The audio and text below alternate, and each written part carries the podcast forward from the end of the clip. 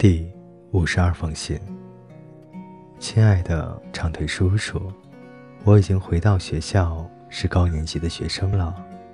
今年的书房更好了，有两扇向南的窗子，还有很多家具。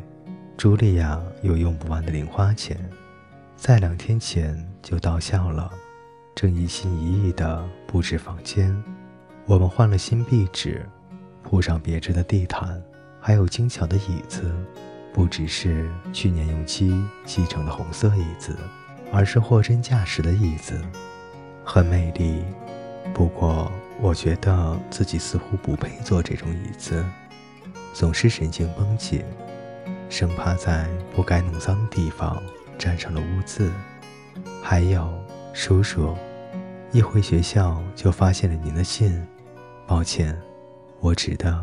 是你秘书的信，能否请您告诉我，任何可以理解的理由，为何我不能接受奖学金？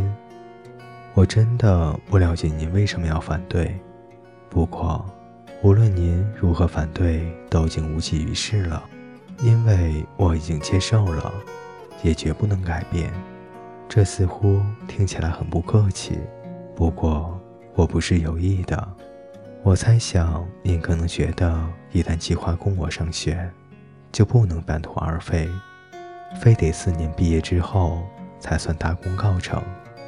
不过，请从我的角度想一想，即使我接受了奖学金，我同样还是您培养出来的，与您付出四年一样多，只不过欠的债少了一些。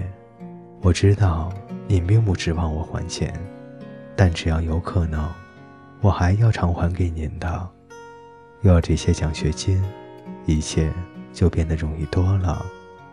我本来计划要用一辈子来还债的，如今半辈子就够了。我希望你明白我的立场，不要生气。我还会接受您给我的零用钱。同茱莉亚和她的家具住在一起，确实需要很多的零用钱。真希望他能节俭些，或干脆不和我住在一起。这不太算是封信，本打算写更多的，不过我刚好装了四个窗帘和三条门帘，幸亏您看不到我的针线活。用牙粉擦拭了我的铁桌子，又缝好画布的线，又拆了四箱书，又送走两大箱衣服。这似乎不合置信。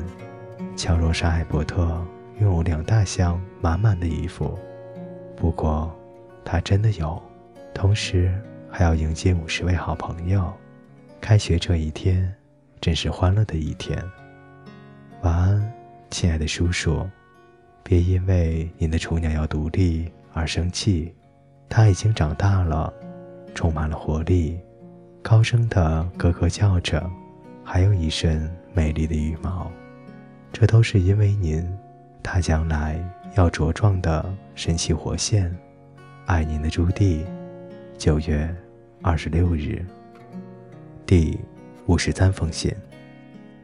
亲爱的叔叔，您还在为想学新的事而唠唠叨叨吗？你这个人这么倔强，那么顽固，那么粗暴，那么固执。那么蛮不讲理，那么不顾别人的想法，我从来没有见过像您这样的人。您宁可不让我接受陌生人的帮助。陌生人，您倒说说看，你究竟又是什么人呢？在这个世界上，我所认识的人，有谁像你这样使我感到陌生？就是在大街上和你迎头相撞。我也不认识你。你想想看，如果你很明智、合情合理，好好的与我通信，对你的小朱棣像父亲一样，偶尔到他那里去拍拍他的头，还说你很高兴她是那么一个可爱的小姑娘。如果是这样，他也许就不会嘲笑你那一大把年纪。还会像一个孝顺的女儿那样，出入听你的意愿。你要知道，他本来就存心要做你孝顺的女儿。陌生，的确是陌生。史密斯先生，您是生活在真空世界里。再说了，我得到那份奖学金，不是靠恩赐，而是靠辛苦的学习。如果在学习英语方面没有出色的人，评审委员会也不会随便颁发啊。他们已经有好几年没有颁发过了。得了，和您这样的男人有什么好争论的，史密斯先生？您是属于那种没有逻辑意义的男人。和一个男人理论只有两种办法：要么用好话哄骗，要么就反对。我不想用好话哄骗男人的办法来达到我的目的，因此我一定会表示反对。先生，我坚决拒绝放弃奖学金。如果您还要纠缠不休，我也可以拒绝你每个月的津贴，给头脑愚笨的一年级学生做辅导教师，宁可在那种紧张的消耗中折磨自己。这是我的最后通牒，请注意，我还有进一步的考虑。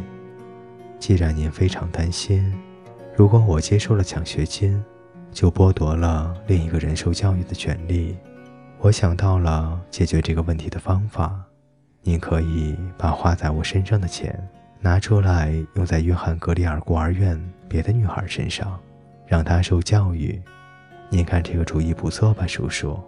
只是请你注意，重新给另一个女孩受教育，达到什么程度由您决定。但是，请你对待她，要像对待我一样。我相信我对你的秘书在信中所提出的建议。如此漫不经心，她不至于受伤害吧？如果她觉得受到了伤害，那我也没有办法。过去我对她的怪念头一直采取温顺的妥协，但是这次我绝不动摇。你的坚决、彻底、毫不动摇的乔若莎·艾伯特，九月三十日。